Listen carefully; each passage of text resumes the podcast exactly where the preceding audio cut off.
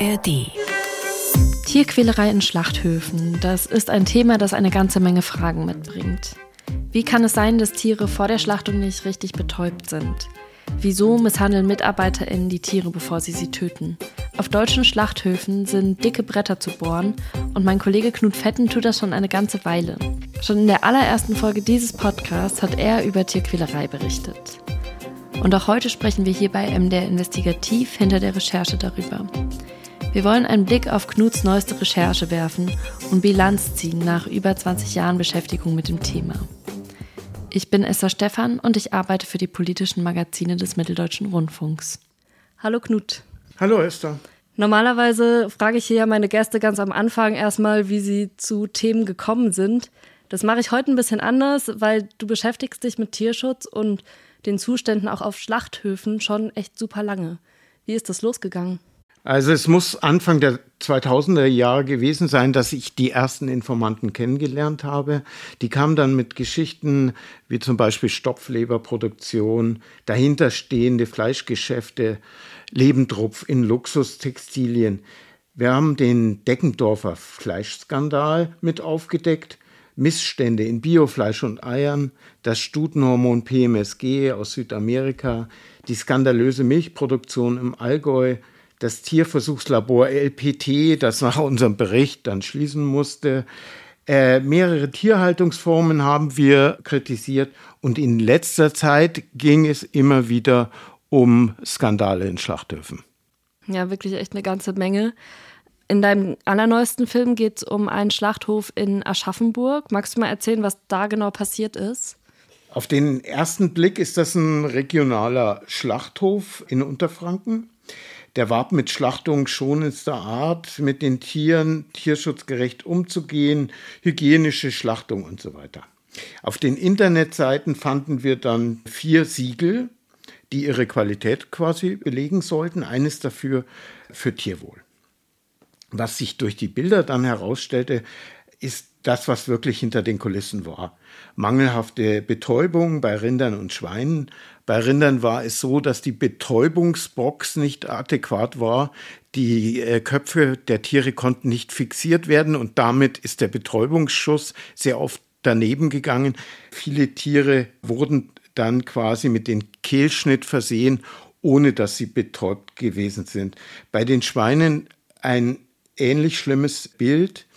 Noch Minuten nach dem Stromstoß haben die sich heftigst bewegt. Aber es wurde trotzdem der Kehlschnitt sofort vollzogen und dann etwas Gruseliges. Den Schweinen wurden dann auch die Augen entfernt. Jetzt ist es ja so, dass bei Schlachtungen auch Tierärztinnen vor Ort sein müssen und die sollen da die Bedingungen kontrollieren. Das sieht man ja auch in deinem Film. Und diese Tierärztinnen, die sind auch dabei, wenn Tiere geschlachtet werden. Wie kann das sein, dass das durchrutscht? Auf den Aufnahmen haben wir gesehen und auch belegen können, dass die Tierärztinnen vor Ort gewesen sind, auch wenn solche Dinge passiert sind. Im Laufe der Recherche wurde uns dann ein Protokollverlauf in einer WhatsApp-Gruppe zugespielt und aus diesem Verlauf wurde klar, dass die Frau wusste, dass es einen Mitarbeiter gibt, der gar keine Fachkunde hat, keine Sachkunde hat. Die brauchen einen Sachkundenachweis, sonst dürfen sie gar nicht schlachten. Und äh, dann noch on top haben wir feststellen dürfen, dass sie die amtlichen Kontrollen, die an dem Schlachthof stattfinden müssen, dass sie die vorher in diese WhatsApp-Gruppe reingesetzt hat. Und das war die WhatsApp-Gruppe des Schlachthofes. Das heißt, der Schlachthof hat vorher gewusst, wann die Kontrolle kommt. Aber ich habe das gesehen und ich habe mich gefragt, was hat die davon? Was haben diese Tierärztinnen davon? Also so aus meinem Verständnis, das mag jetzt vielleicht ganz naiv sein. Ich dachte ja, die setzen sich für die Tiere ein. Ich kann das nicht beantworten. Die Frau hat mit mir nicht gesprochen. Ich habe sie telefonisch erreicht und als sie begriffen hat, dass ich Journalist war, was ich von Anfang an gesagt habe, hat sie sofort aufgelegt. Ich kann sagen, was rausgekommen ist. Die Frau wurde nach der Veröffentlichung und nach dem Chatverlauf, äh, den wir öffentlich gemacht haben, freigestellt. Sie wird als Tierärztin aus meiner Sicht nicht mehr arbeiten können und die Staatsanwaltschaft ermittelt. Jetzt ist es nicht das erste Mal, dass dieser Schlachthof explizit aufgefallen ist. Wir können uns mal einen Ton von Brigitte Lutz anhören, die ist Tierärztin und die hat selber auf dem Hof schon kontrolliert und das war vor gut 15 Jahren. Wir hatten äh, Qualitätsmanagementformulare und da habe ich dann reingeschrieben, 60 Prozent gut betäubt, 20 Prozent fraglich und 20 Prozent schlecht. Ja, ein schlimmes Ergebnis ist das, weil 40 Prozent wahrscheinlich nicht korrekt betäubt waren, bis sie zum Abstechen kamen. Wieso schreiten die Behörden da nicht ein, wenn sie sowas hören?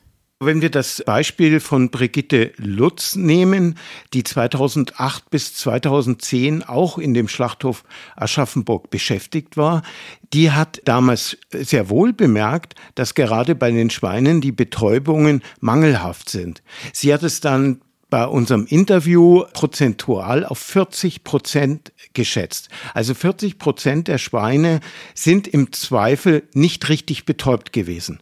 Das ist auf Deutsch gesagt eine Katastrophe. Also Frau Lutz hat versucht, diese Missstände zu ändern und ist gegen Wände gelaufen. Sowohl die Mitarbeiter als auch der Betreiber des Schlachthofes hat sie nicht unterstützt. Und irgendwann hat sie alles hingeworfen. 2010 hat sie den Schlachthof verlassen, weil sie gemerkt hat, dass sie nichts ändern kann. Kommen wir nochmal auf diese Videos zu sprechen, die du zugespielt bekommen hast von den TierschutzaktivistInnen. Die sind ja echt super brutal. Wie gehst du damit um, wenn du sowas bekommst, wenn du sowas siehst? Ganz konkret bei diesem Video kann ich sagen, als ich das erste Mal einen Zusammenschnitt gesehen hat, ist nach ein paar Minuten äh, sind die Szenen mit den Schweinen gekommen, was ich vorhin schon erwähnt habe, dass ihnen die Augen entfernt wurde. Und auch ich hatte den Verdacht, diese Tiere sind noch nicht tot.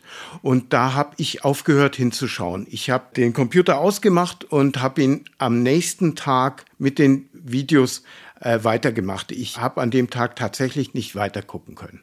Und mal so auf professioneller Ebene, wie gehst du mit diesen Videos um? Also woher weißt du dann zum Beispiel, dass diese Videos echt sind, dass die aus diesem Hof sind und dass das genauso passiert ist, wie, das, wie man das dort sieht? Wir brauchen eine Beleglage, die ein eindeutig sowohl den Zeitraum völlig klar machen, aber auch den Ort wo es passiert. Das heißt, wir brauchen Daten, die wir dann nachvollziehen können, wo ist das Material aufgenommen worden, wann ist es aufgenommen worden und wir müssen auch das gesamte Rohmaterial sehen. Das heißt, wir schauen uns an, ist das durchgängiges Material. Auch das ist sehr wichtig, denn dann kann man ja sagen, hier haben keine Schnitte stattgefunden, hier ist nichts manipuliert worden.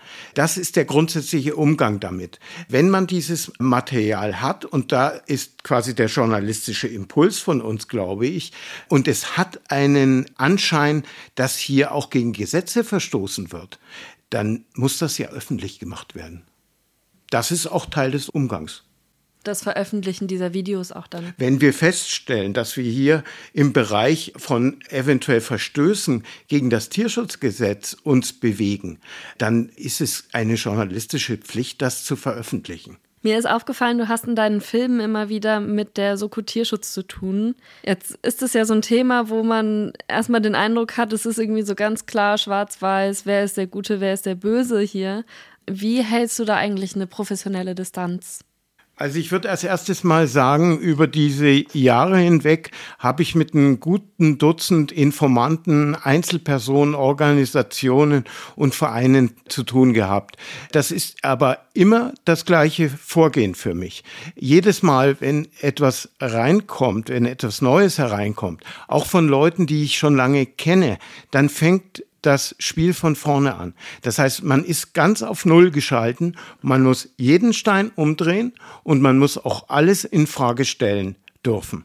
Wie ist es denn eigentlich, wenn man immer wieder über solche Zustände berichtet? Wie gesagt, du machst das wirklich schon richtig, richtig lange und es ändert sich aber nichts. Wird man dann nicht irgendwann einfach müde? Es gibt eine Resignation in der Szene äh, der Leute, die Videos zur Verfügung stellen.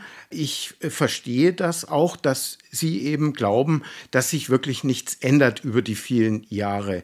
Ich sehe das ein bisschen anders und wenn ich darauf gucke, wie sich die Rezeption solcher Bilder, solcher Berichte in der Gesellschaft widerspiegelt, dann glaube ich sehr wohl, dass sich einiges geändert hat. Also erstens mal haben wir viel mehr Verständnis dafür, was wir da machen, dass wir das machen.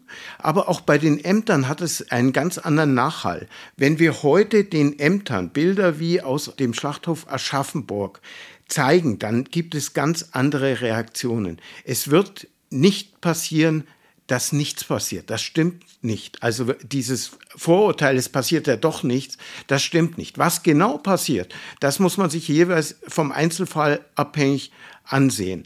Aber es ist inzwischen nie so, dass nichts passiert. Jetzt bleibst du an deinen Geschichten ja eigentlich auch immer dran. Was ist denn genau nach deiner Berichterstattung über Aschaffenburg eigentlich passiert? Insgesamt hat es schon angefangen, bevor wir ausgestrahlt haben, unseren Bericht. Da wurde der Schlachthof nämlich schon von der zuständigen Kontrollstelle geschlossen. Danach wurde die Besatzung, die da drin als Mitarbeiter verantwortlich war, zum Teil für die Zustände, die wurde rausgeschmissen. Kurze Zeit später ist der Betriebsleiter gegangen und auch der Geschäftsführer. In Aschaffenburg selber war Entsetzen bis Empörung, würde ich das beschreiben. Und zur Frau Lutz kann ich sagen, ich habe sie jetzt im Nachhinein nochmal gefragt, weil es mich auch interessiert hat, wie ihre Aussage sich für sie ausgewirkt hat. Und sie sagt, sie hat überwiegend positive Reaktionen bekommen. Sie hatte davor mir Zitat wörtlich gesagt, sie hat Muffensausen im Fernsehen aufzutreten und diese Vorwürfe zu formulieren aber es ist für sie nichts Unangenehmes dabei herausgekommen. Auf der anderen Seite, sie kennt die gesamten Schlachthof-Mitarbeiter, die sind teilweise personell identisch mit denen, die sie kannte. Von denen kam überhaupt keine Reaktion. Das ist ja eigentlich ganz gut für Sie, ne? Also meine nächste Frage hier auf meinem Zettel ist jetzt, welche Konsequenzen die Berichterstattung für dich hatte. Weil ich mir nämlich gedacht habe, so, ich habe diese Bilder gesehen, wo die Mitarbeiter eben Tiere töten, die nicht betäubt sind. Dazu muss man ja auch erstmal in der Lage sein. Und ich dachte, das ist wirklich unfassbar brutal, was da passiert. Und ob du da nicht manchmal Sorge um deine eigene Sicherheit hast, wenn du solche Berichte veröffentlichst. Ja, es gibt ja einige Themen, bei denen man vorsichtig sein muss, wie man die Drehs organisiert und äh, vor allem auch, wenn man an Personen gerät, die nicht mit einem reden wollen, man aber trotzdem Informationen haben will oder sogar mit einer Konfrontation mehr erfahren möchte. Das muss man sich gut überlegen. Aber wie gesagt, das ist bei vielen Themen inzwischen so im öffentlichen Raum, dass etwas passieren kann und man weiß es vorher nicht. Was bei solchen Berichterstattungen aber oft auch danach noch passiert ist, dass sich diejenigen, die im Prinzip mit den Vorwürfen konfrontiert sind, anfangen zu wehren und auch juristisch zu wehren. Und wir haben eine sechs Jahre lange Auseinandersetzung mit einem Bio-Eierhersteller gehabt, die nach sechs Jahren erst vor dem BGH zu unseren Gunsten ausgegangen ist. Das heißt, da ist man manchmal nach der Berichterstattung noch schwer beschäftigt. Und wie kommt man dann da durch durch diese Zeit? Ich stelle mir das extrem anstrengend vor, wenn man an etwas so lange und so genau recherchiert hat und dann gar nicht weiß, was passiert jetzt damit. Erstmal ist man von seiner Berichterstattung, sonst würde man es ja nicht machen, und von der Richtigkeit der Berichterstattung überzeugt. Und das ist, glaube ich, dann das Hauptmoment, wo man sagt, man möchte da auch Recht bekommen an der Stelle. Wenn man selber nichts falsch gemacht hat und die Berichterstattung richtig war, dann würde man auch gerne haben, dass ein Gericht einem das bestätigt. Also deswegen diese lange Zeit hat mir auch die Redaktion den Rücken gestärkt und das ist ganz wichtig. Die haben immer mir geholfen und auch die juristische Abteilung war motiviert bis zum Schluss, dass wir diese Geschichte aufrechterhalten und eben dann doch zum Schluss auch Recht bekommen. Gibt es denn irgendeine Möglichkeit, wie ich als Verbraucherin am Ende wissen kann, dass das Fleisch, das ich kaufe, ich sage jetzt mal sauber ist? Also wir haben vor einem Monat hier im Podcast über die Diskussion gesprochen, vegan versus Fleisch. Wieso debattieren wir darüber so hart? Die Folge können sich alle natürlich auch gerne nochmal anhören. Wir müssen hier jetzt gar nicht allzu sehr in die Tiefe gehen, aber gibt es eine Möglichkeit, wie ich checken kann, ob mein Fleisch unter so würdigen Bedingungen, wie es möglich ist, hergestellt wurde? Das ist eine ganz äh, schwierige Frage. Und wenn man davon ausgeht, dass man mit Leid und Schmerzen von Tieren nichts zu tun haben will, dann müsste man die Haltungsform kennen. Das ist schon schwierig. Und bei der Schlachtung wird es dann noch schwieriger. Es gibt aber ja manchmal auch so Labels, die drauf sind. Ne? Bringen die was? Ich sehe die Labels zum Beispiel im Fall von Schlachthof Aschaffenburg. Da wird ein Tierwohl-Label auf den Internetseiten präsentiert, bevor wir dort zum Drehen gefahren sind. Und die Bilder haben von vornherein gezeigt, dass das nichts wert ist. Ich würde das jetzt nicht generalisieren wollen, aber es ist immer wieder der Fall, dass Fälle unterkommen, wo irgendwelche Labels für Tierwohl, für äh, dass es den Tieren gut geht, behauptet wird auf den Internetseiten und so weiter und so fort. Und wenn man hinter die Kulissen schaut, dann ist das Gegenteil der Fall. Jetzt haben wir natürlich immer die Fälle, wo es halt schlecht aussieht. Da ist die Fragestellung, ist das im Prinzip jetzt das schwarze Schaf, das wir hier sehen, oder ist es auf der anderen Seite die breite Verbreitung dessen, dass es an vielen Orten so aussieht. Das können wir natürlich nicht sagen. Hast du jetzt nach diesen ganzen Jahren Recherche zu Tierschutz, zu Tierwohl, zu Tierquälerei nicht nur jetzt dieser eine Fall in Aschaffenburg, sondern zum Beispiel auch in Selm in NRW, wenn ich mich richtig erinnere, ist das das Gefühl, dass sich irgendetwas ändert auf deutschen Schlachthöfen? Wenn du zum Beispiel Selm nimmst, da ist letzte Woche das Urteil gesprochen worden. In Selm hat man ja festgestellt, dass die Tiere ohne Betäubung äh, geschlachtet wurden, also im Prinzip geschächtet wurden. Das ist äh, in der Gerichtsverhandlung beurteilt worden. Der Haupttäter hat eine Strafe und zwar drei Jahre Haft ohne Bewährung bekommen. Das ist ein Beispiel dafür, für mich auch. Wir haben immer wieder auch darüber berichtet, dass es eine schwache Verfolgung und gerade Strafverfolgung von solchen Tierquälereien gibt. Das ist ein Urteil, das ist beispiellos in der Bundesrepublik. So ein Urteil hat es noch nicht gegeben.